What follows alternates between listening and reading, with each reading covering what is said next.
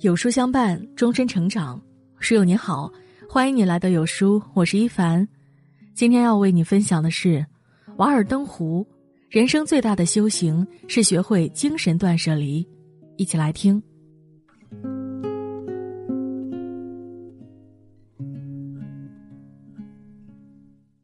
提到作家梭罗，很多人的第一反应啊，都是他的经典作品《瓦尔登湖》。作为一本记录式的散文集，梭罗在这本书中呈现的生活方式，更像是一场生活实验。在瓦尔登湖，他度过了两年多探索自我的时光，从中总结出一套自己的人生哲学，并将它全部写进这本书中。清华大学校长曾多次将书赠予学生，认为梭罗在向读者展示自然美景的同时。也展示了一种物质质简、精神丰盈的生活状态。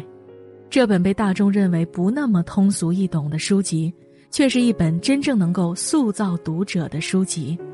而笔下的每一个字，也都透露着梭罗对于自我内心的一种向往，实现精神断舍离，丢掉对过往的依赖。《瓦尔登湖》中，梭罗出生在麻省康科德城。从哈佛大学毕业后，他从事过许多工作，在一所私立学校教书，帮父亲制造铅笔，为杂志社写过诗稿，做过各种体力劳动。而身边的朋友、家人，很多人也在过着相似的生活，没日没夜的工作，日复一日的劳动，看着自己赖以生存的环境家园正在被自己亲手破坏，梭罗开始对自己产生怀疑。他希望自己能够脱离现在的生活，希望大家摆脱对名利地位的渴望，去追求内心真实的世界。我到林中去，因为我希望谨慎的生活，只面对生活的基本事实，免得到了临死的时候才发现自己根本就没有生活过。为此，梭罗放弃了自己当前所拥有的一切，毅然决然的去到瓦尔登湖，希望在那里能够正视内心，丰盈精神世界。人这辈子，我们总会拥有许多成就，也会对某个人、某样东西产生依赖。我们不否认依赖能让人生过得更好，但如若想要重生，就只能放下依赖，摆脱对过去的执着。有句话说：“人生其实就是与自己的执念抗争的过程。”放下心中执着之事，离开对他人的依赖之心。当一个人舍弃让自己依赖的寄托之物。才能选择出一条适合自己的道路。舍弃低质量的社交，在《瓦尔登湖》这本书中，梭罗对社交有过很细微的评价。他并不害怕社交，他又觉得社交往往廉价。在他看来啊，每一次和朋友的相聚，时间都很短促，根本来不及让彼此获得任何新的有价值的东西。而所谓的礼节和礼貌，也只是让每一次的聚首相安无事，避免了公开争吵。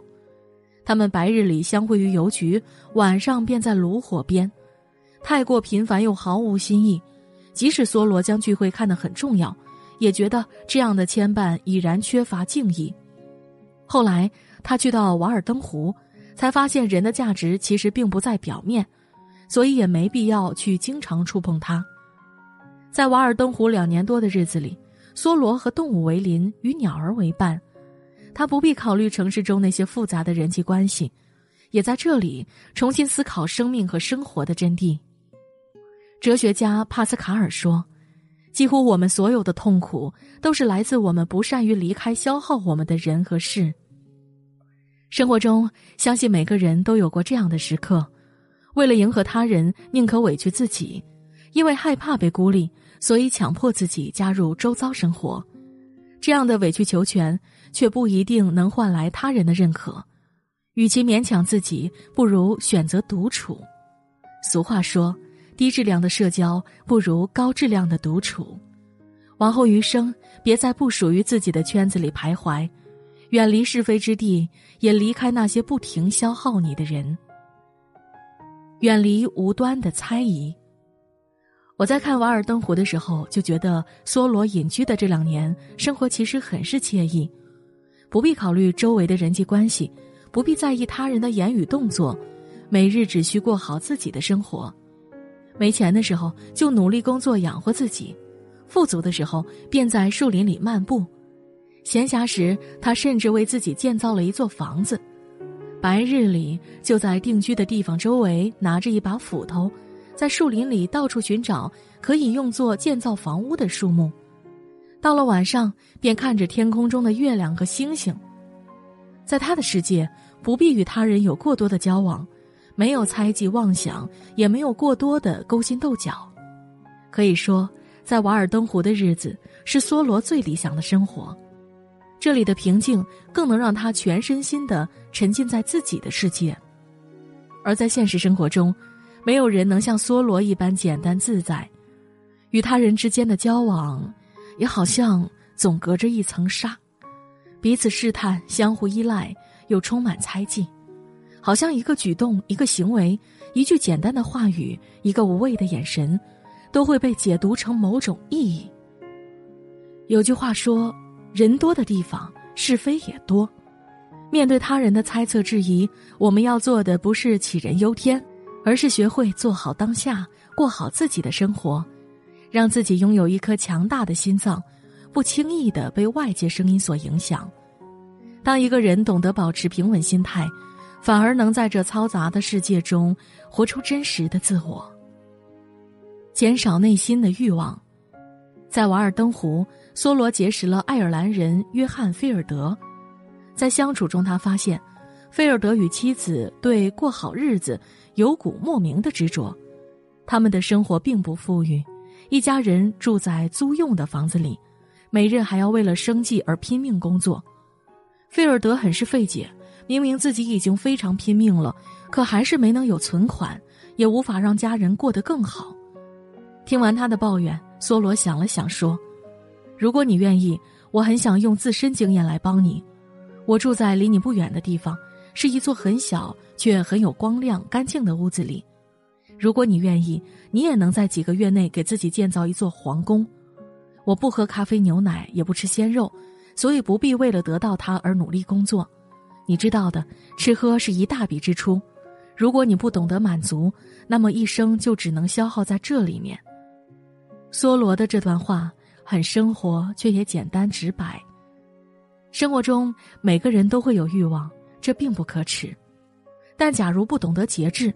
那么只会掉入欲望的陷阱，因为真正摧毁一个人的，从来不是自以为的贫穷，也并非一直追求的名声，是不懂知足的欲望，也是不知满足的念想。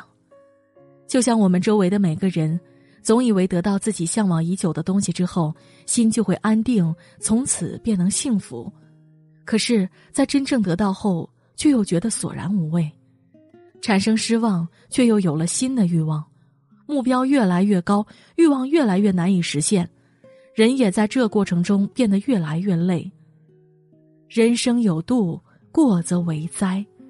任何时候，任何事情都有一个极限。当你超过了这个刻度，就只能被欲望反噬。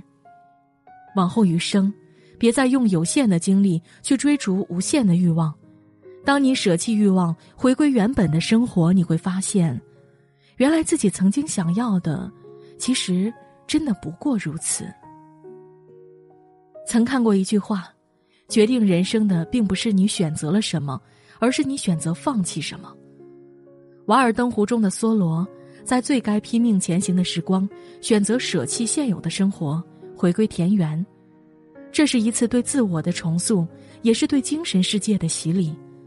他摆脱了人们在现实生活中不可避免却又复杂的人际关系，让自己在独处中找到内心真正的需求。林清玄说：“如果你要享受清欢，唯一的方法是守住自己小小的天地，洗涤自己的心灵，放下执念，不浮不躁，不慌不忙，以清净心看世界，以欢喜心过生活，以平常心生情味。”以柔软心除挂碍，淡定从容的过好每一天。往后余生，愿每个人都能远离复杂的人际关系，找到属于自己的生活，放弃扰乱内心的所有，专注于精神世界的丰盈。当一个人真正做到了精神断舍离，人也会因此变得更加通透。点亮再看，与大家共勉。